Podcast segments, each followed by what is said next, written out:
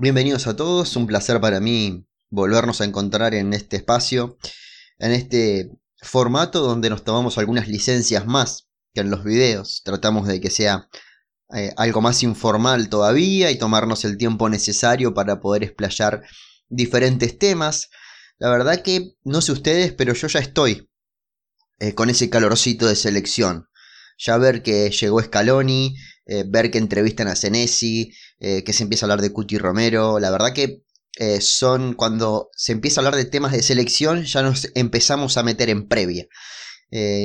y ni hablar el día que llega el partido que si, si es posible, si, si, nos dejan, a los que nos gusta la selección, nos gusta empezar con Teis Sport desde muy tempranito, viendo cómo eh, empiezan a repasar la línea eh, del campo de juego, cómo el utilero arma eh, todas las, camisetas y todos los elementos que necesitan y, y, meternos ya en... Aunque generalmente no tenemos ninguna información, pero yo no sé si a ustedes les pasa lo mismo de ese día destinarlo a, a la previa del partido. Está puesto de fondo en, casa, en la imagen de Teis Sport, quizás en un dron, un helicóptero, en la imagen de la cancha que no va a cambiar, pero vemos como de a poquito va tomando color y calor. Y aunque estemos haciendo otras cosas, es la compañía de, la selección que eh, el hecho de que no la podamos ver tan seguido hace que tengamos aún mucho más cariño por ella. Y ya empezamos en esta ruedita de meternos cada vez más en lo que va a ser el partido, en los convocados, la lista que se podría definir esta próxima semana. Lo que no sabemos es cuándo se dará a conocer, pero me siento en clima, en clima, en clima de selección y es un clima muy, muy lindo, la verdad. No nos vayamos de tema, aunque creo que un poquito la idea es esa, es irnos de tema en, este espacio. Los cuatro temas del día de hoy, em, las cuatro puntas que vamos a, tocar tienen que ver con el regreso de Scaloni y las palabras del entrenador, que la vamos a estar repasando. Son dos minutitos nada más de lo que dijo Scaloni en su llegada a Ezeiza, reunión con Chiquitapia después, y para viajar a ver el River Racing, que se va a estar jugando en Santiago del Estero, casualmente. No solo el entrenador va a poder ver el partido, sino que además puede reconocer el estadio, eh, las instalaciones, ver hasta dónde puede armar la entrada en calor y todo. Lo que tiene que ver con la logística de, lo que va a ser el partido de Argentina frente a Uruguay, porque se va a estar jugando el 26 de marzo a las 9 y media de la noche en ese mismo estadio, en Santiago del Estero. Vamos a estar hablando de la visita de Walter Samuel a mm, Fiorentina, para ver Fiorentina Udinese. Em, vamos a estar hablando de un nombre que dejó Scaloni que se lo preguntaron en realidad, pero aprovechó Scaloni esa pregunta como para eh, darle una palmadita en el lomo y, darle algo de calor a Marco Senesi. Y vamos a meternos en esta mm, cuestión que está rodeando a todas las selecciones de Sudamérica, de que la Premier League y la mm, Bundesliga tienen intenciones de no ceder a sus jugadores a sus respectivas selecciones de países de riesgo y todo Sudamérica está dentro de esos países de riesgo. Eh, no sé si está bien utilizado el término países de riesgo, eh, creo que me estoy equivocando y en la traducción también puede generar alguna controversia, pero a eso me refiero, a, países que la están pasando mal con el tema del, coronavirus. Empecemos, empecemos eh, escuchando primero a Scaloni. Esto dijo Scaloni ni bien llegaba al país. Esta tiene la particularidad de que venimos por ahora contando a los jugadores y viendo cómo van a llegar. Eh, hay algunos que están todavía no en las mejores condiciones, pero bueno, tenemos tiempo todavía para, esperar y sobre todo para dar la lista final. Sinceramente nosotros, si, los, países no, no deciden mandar a los jugadores, no sé si podemos hacer mucho. Esperemos que al final puedan venir, porque son jugadores importantes. Eh, pero bueno, hasta la semana que viene nada. Lionel, ayer hablábamos con Nico González y nos decía que él iba a llegar. Eh, ¿Hay un problema por el costado izquierdo, tanto en la defensa como en la mitad de la cancha? ¿Quién está en duda para la doble fecha por, el momento? No, no, no, creo que haya un problema. Hay jugadores, tenemos, tenemos variantes también. Eh, bueno, los chicos están, eh, están lesionados en estos momentos, Lo Chelso, eh, Lucas Ocampo, el Acuña, el propio Nico, que están viniendo de, de lesiones y bueno, esperemos que puedan jugar algún partido para llegar a las mejores condiciones. Eh, caso contrario, buscaremos, buscaremos opciones. Es una buena noticia que el Kun haya sumado minutos de titular, que ya empiece a tener más continuidad como para que pueda ser convocado. Y linkeo la pregunta, ¿lo vas a convocar para esta doble jornada? la buena noticia es que, que pueda jugar, que no encuentre dificultad en su rodilla. Yo hablé con él hará un mes, una cosa así, y bueno, sabemos la dificultad que trae volver después de una lesión. Ojalá pueda agarrar ritmo y, bueno, decidiremos ahora la siguiente semana la lista final. Eh, lógicamente es un jugador que siempre está en consideración, pero tiene que estar eh, en las condiciones, en las mejores condiciones. Sabemos que no va a llegar al 100%, eh, pero bueno, tenemos que tomar la, la decisión. Bueno, primero Senesi sí, es un jugador que lo estamos siguiendo desde hace bastante tiempo, no, no ahora, ha pegado un, buen cambio, eh, está jugando con continuidad y es una liga competitiva y puede ser una opción para, para estar con nosotros. Y en cuanto a Pablo, hablé creo que hace cuatro días con él, la verdad que no encuentran la solución a su, a su dolor en el, ligamento lateral y espero que con el tratamiento que va a hacer se pueda encontrar de la mejor manera, pero lógicamente va a ser difícil de que, de que esté en esta, en esta fecha porque lleva mucho de baja y sobre todo que no está bien. Te pregunto por Angileri, eh, del medio local, ¿es una posibilidad? ¿Estás pensando en alguien que no has convocado?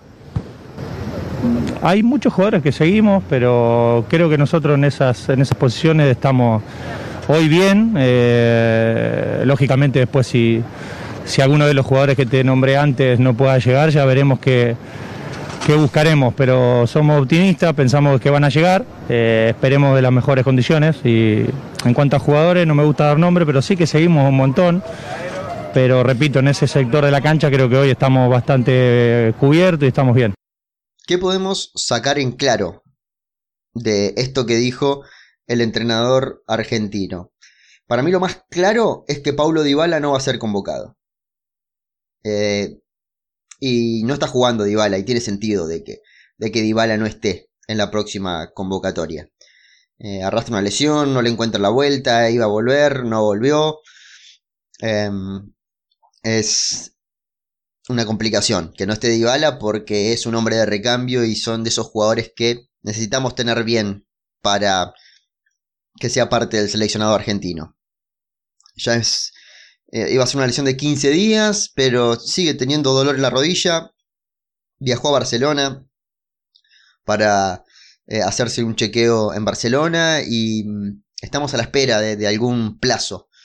Pero no, no, pinta de que sea rápido y va a llegar sin, sin continuidad.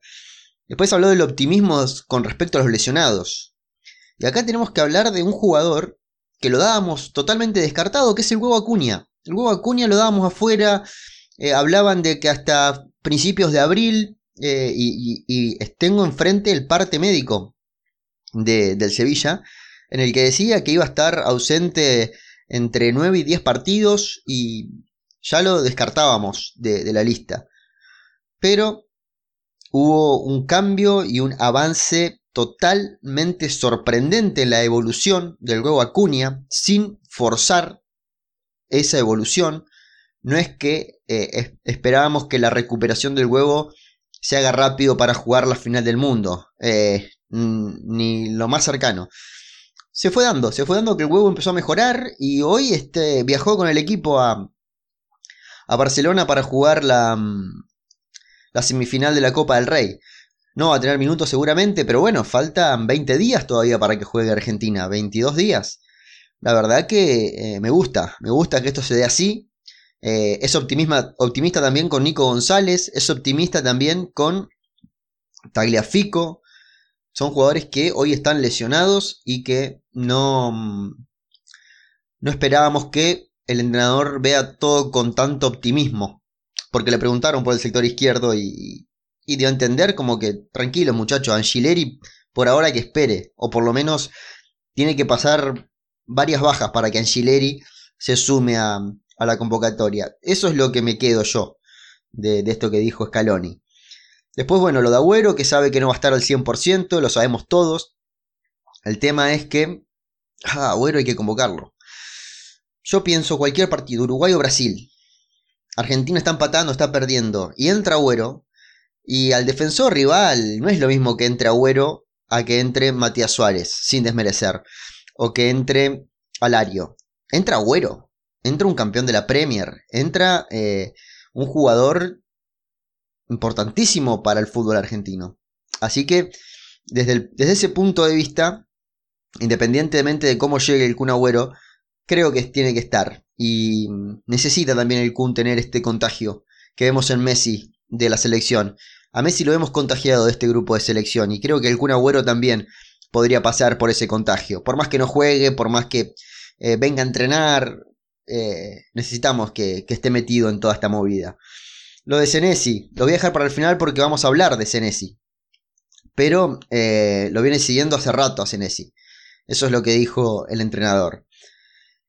Y que lo ve muy bien a Messi. La verdad que es algo que compartimos todos. Está muy bien Messi. Messi se lo ve a gusto con la selección argentina. Es un jugador que encontró en este grupo una contención necesaria para el momento de su vida que estaba viviendo. Así que eh, nos ponemos contentos de que, de que sea la selección ese cobijo para Messi entre tanta turbulencia eh, azulgrana en Barcelona. Empecemos a hablar de Marco Senesi. A ver, Scaloni no hubiese hablado de Marco Senesi si no se lo hubiesen preguntado. Pero, una vez preguntado, y, le dio como. qué sé yo, a mí, yo no sé de ustedes, pero yo sentí como que le estaba mandando la invitación mm, al grupo al grupo de WhatsApp se la estaba enviando ahí, en ese momento, como diciendo, eh, está, está con nosotros.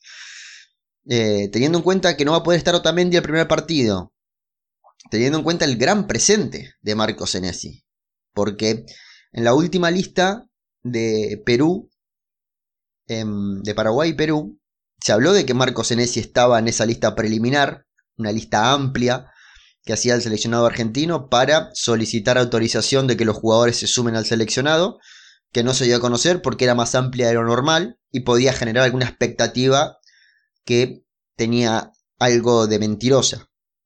No se dio a conocer, sino que dos días antes de que se tengan que concentrar los jugadores se dio a conocer quiénes eran los que viajaban a la selección. Pero estamos hablando de un tipo que es el mejor defensor que tiene la liga holandesa. Es verdad, la liga holandesa no está entre las mejores 5 ligas del mundo, sin lugar a dudas, pero es un equipo que jugó Europa League, que tiene roce europeo, que tiene gol. Un defensor central que en 24 partidos te dé 3 goles y 2 asistencias, la verdad que no es para desaprovechar.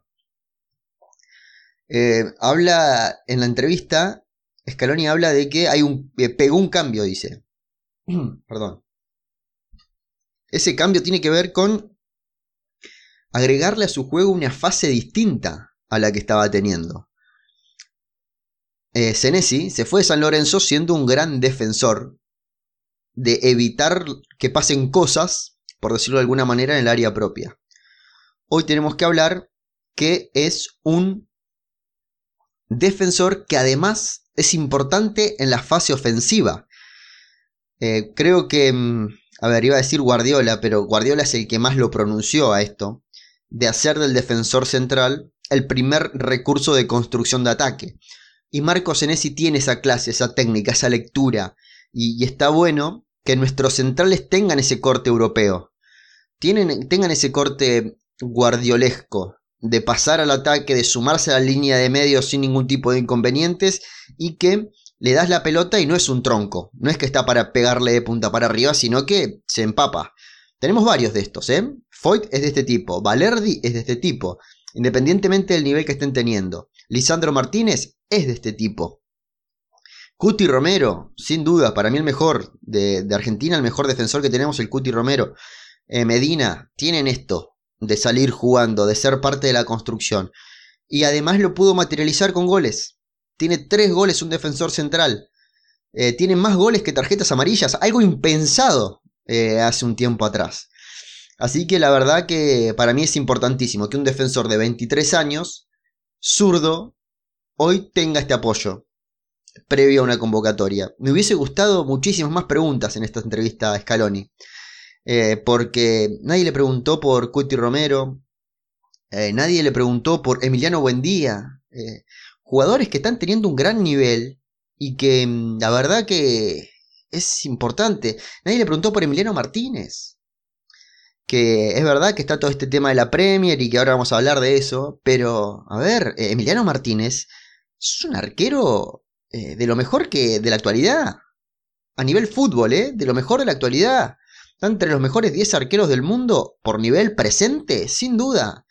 Es verdad que la trayectoria de Emiliano Martínez eh, se limita a 10 préstamos desde el Arsenal a clubes del mundo y que ninguno se pudo asentar, pero hoy, en tiempo presente, es un arquero tremendo. Y hubo poca pregunta de ese tipo. ¿Qué sé yo? Eh, sinceramente, me hubiese gustado que le pregunten más por este tipo de jugadores que por Angileri, que viene para ser suplente Angileri. Pero mm, bueno, no, no, voy a criticar a, nadie gratis. Eh, y más siendo colegas y, yo sin eh, la chance de haber estado ahí ni haberme ganado un lugar para estar eh, frente al entrenador de la selección argentina. Así que es solamente una observación. También era poquito el tiempo que había, eh, había que, resolver todo bastante rápido. decía, titular en todos los partidos, 24 partidos de titular, 3 goles y 2 asistencias. Son los números de Marcos Senesi. Un central que ojalá eh, pueda sentarse en el seleccionado argentino porque tiene, tiene esa, mm, esa chispa que necesitamos de defensores. Y abriendo esta puertita de Otamendi, que estando Otamendi parecía inamovible, ahora que no puede estar, la verdad que me gusta que, se desarrolle esto de esta manera. Eh, sigamos eh, tocando diferentes temas y el otro tema que dije que iba a hablar es eh, la visita de Samuel a, ver Udinese Fiorentina. A ver, en un Udinese Fiorentina no solamente Samuel fue a ver a Nahuel Molina, que fue la noticia, es verdad. Eh, salió en varios medios de que iba a ver a Nahuel Molina. Y tiene sentido eh, que lo vaya a ver, porque al resto, a ver, era un partido que estaba Pesela, Martínez Cuarta, el Tucu Pereira, Muso, De Paul, Puseto no estaba, pero bueno, es argentino también. Eh, había muchos jugadores de selección argentina que estaban en ese partido. Y no es lo mismo verlos en cancha que mandarle un WhatsApp. Está claro eso. Pero el que no habían visto era Nahuel Molina y que iba a ser titular. Y, y otra cosa muy distinta, que es algo que eh, lo estoy eh, tomando conciencia ahora, es que en un partido sin público Walter Samuel estuvo. O sea que había una intención laboral. No sé si se entiende en, ir a ver ese partido. Creo que, hizo bien en, ir a ver a un lateral derecho que ante la ausencia de Montiel, que parece que por la mononucleo, no sé cómo se llama el, virus que tiene, tiene un virus que no lo va a dejar jugar. Foyt sería el único lateral derecho porque Sarabia tampoco está. Se especula con casco. Ver a Nahuel Molina no sería una locura. Hay pocos laterales argentinos repartidos en Europa. Así que me parece hasta acertado que, Walter Samuel vaya a ver a Nahuel Molina. Y mientras hablo con ustedes, busco algunos numeritos de Nahuel Molina, que no es que es eh, titular indiscutido todos los partidos, sino que el ex lateral derecho de Boca se fue libre de Boca antes en Rosario Central, antes de Rosario Central en Boca también. Jugó 15 partidos de 24 posibles y tiene dos asistencias. Los dos partidos que jugó de Copa Italia los jugó. Y em, está bueno que, se sume a, esta nómina de, posibles convocados. Lo hablábamos en el, en el video que... Em, en el video, y voy a decir que tengo un canal de YouTube porque eh, estoy viendo que hay mucha gente que está escuchando los podcasts y no conoce el canal de YouTube, donde ahí llevamos un añito hablando de la selección argentina. Decía que eh, en el anteúltimo video hablaba de esto, de, de, esta posibilidad de que ante la ausencia de Montiel y de Sarabia, que se sume Nahuel Molina. 17 partidos, 2 asistencias, 658 minutos para Nahuel Molina, que fue titular, ya les digo, en 5 partidos de esos 17. Eh, es bastante poco, pero bueno, eh, tiene 22 años y es su primera experiencia en el fútbol europeo. Tuvo una lesión en el año pasado, eh, algún par de partidos no fue convocado, pero ya en los últimos nueve partidos tuvo actividad en todos los partidos siendo de titular o ingresando desde el banco de suplentes. Hablamos de Nahuel Molina. Eh, me quería meter con lo que anunciaba en el último video. Que anunciaba yo no, en realidad trataba de buscarle alguna solución eh, y ver cómo nos podía afectar el hecho de que la Premier League y la Bundesliga eh, no tengan la obligación y no quieran, y parece ser que van firmes una liga como la otra, en no ceder jugadores a Sudamérica para esta doble fecha de eliminatorias. Eh, yo hice el video, obviamente, basándome en la selección argentina y hubo muchísimos comentarios diciéndome que, a ver, Argentina nos beneficia esto, porque Brasil les desmantela media selección. Y sinceramente, les soy sincero, no lo había ni pensado, pero es verdad. Eh, es verdad que, esto puede llegar a pasar. Si pasa esto, la verdad que eh, nos vemos mucho más beneficiados o menos perjudicados que Brasil. Y a mí a Brasil me gusta ganarle con todos, pero primero ganarle. Eh, si juegan todos, mejor, pero primero quiero ganarle.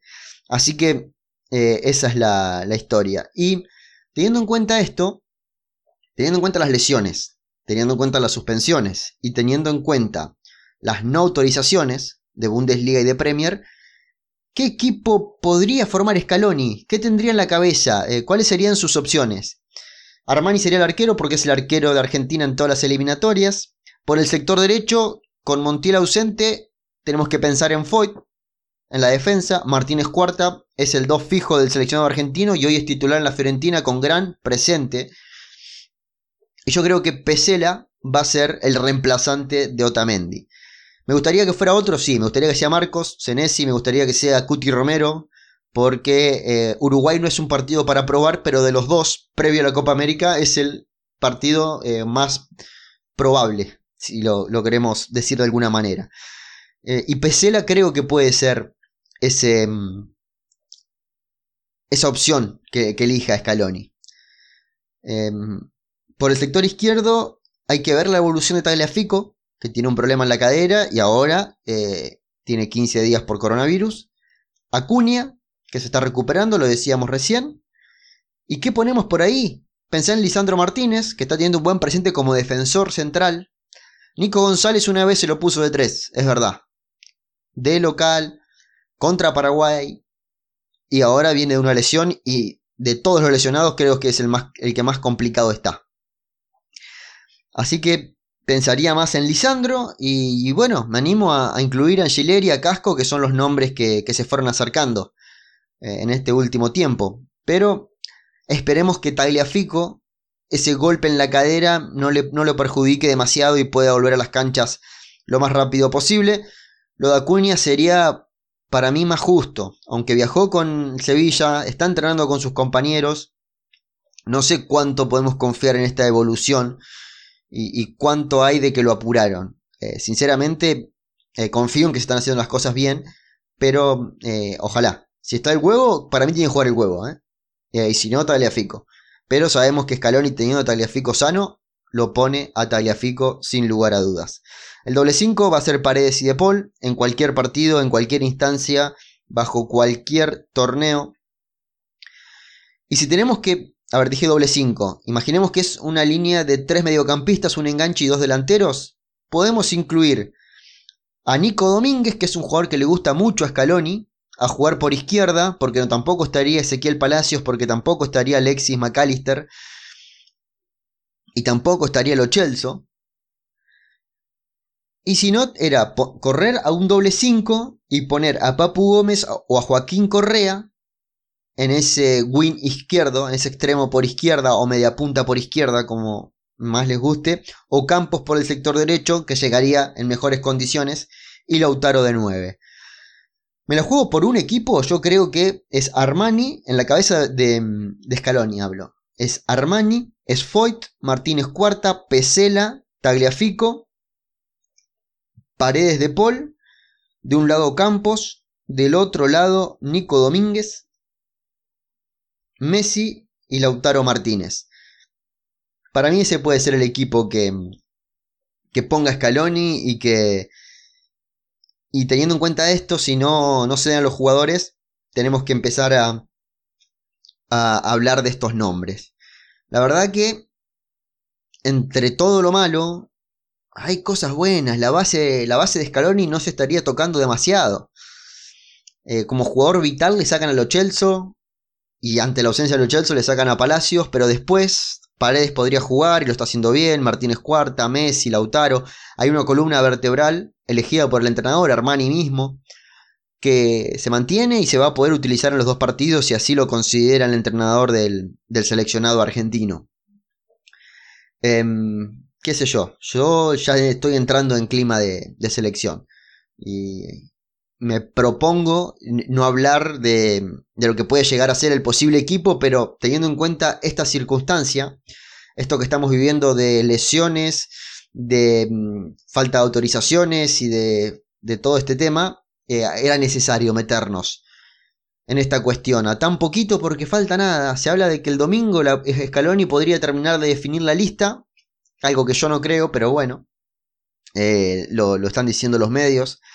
Así que mm, esperemos. Esperemos que, que llegue todo a buen puerto. Que se recuperen los jugadores lesionados. Y para cerrar, me pone muy contento esto que escuché del Bocha Batista que bueno, que va a viajar el 21 de, junio, va a estar viajando a Japón a jugar tres amistosos con la sub-23. Otra lista que vamos a tener para, para desarmar. Que lo único que sé, por lo menos yo, es que el monito Vargas está dentro de esa lista porque eh, el español de Barcelona lo informó de cuáles van a ser los jugadores, porque la segunda categoría del fútbol español se sigue jugando en fecha FIFA. Así que informaba a sus socios qué jugadores eh, no van a poder estar y el monito figuraba en esa lista. Em, que está bueno que pase esto y que desde Colmebol la idea es que si no es este esta fecha FIFA, será la siguiente, de manera preliminar, y si no es de manera preliminar, ese día a la mañana, eh, juegue la sub-20. Por ejemplo, estaría jugando Argentina sub-20 frente a Uruguay sub-20 previo al partido porque es una categoría que quedó sin competencia ante la suspensión del hasta la postergación, ante perdón, la postergación del sudamericano y la suspensión del mundial. Es una categoría que para Argentina es vital que haya una sub-20, porque alimenta muchísimo a la mayor, porque hoy hablamos de mucho nombre que eh, es gracias a su paso por la sub-20, sin ir más lejos. Eh, agarro la nómina del de, equipo titular de Argentina y Nico González eh, es producto de, esta sub-21, la que fue al, Panamericano. Gaich, Alexis McAllister, muchísimos jugadores, Palacios, Lautaro mismo. Eh, es importantísimo que la sub-20 tenga competencia. Así que esos amistosos para mí serían muy pero muy buenos. Y es un dato que no, habíamos charlado y, que me gusta que, que esto se desarrolle porque haciendo una nómina van a quedar muchos jugadores colgados. Yo imagino, eh, Valerdi, por ejemplo, sería más productivo que vaya convocado con el Bocha Batista Japón a que venga con la mayor. Neuwen Pérez, creo que también puede llegar a ser un caso similar. Bravo, Claudio Bravo de Banfield, es otro jugador que estaría bueno que se vuelva a poner la camiseta argentina.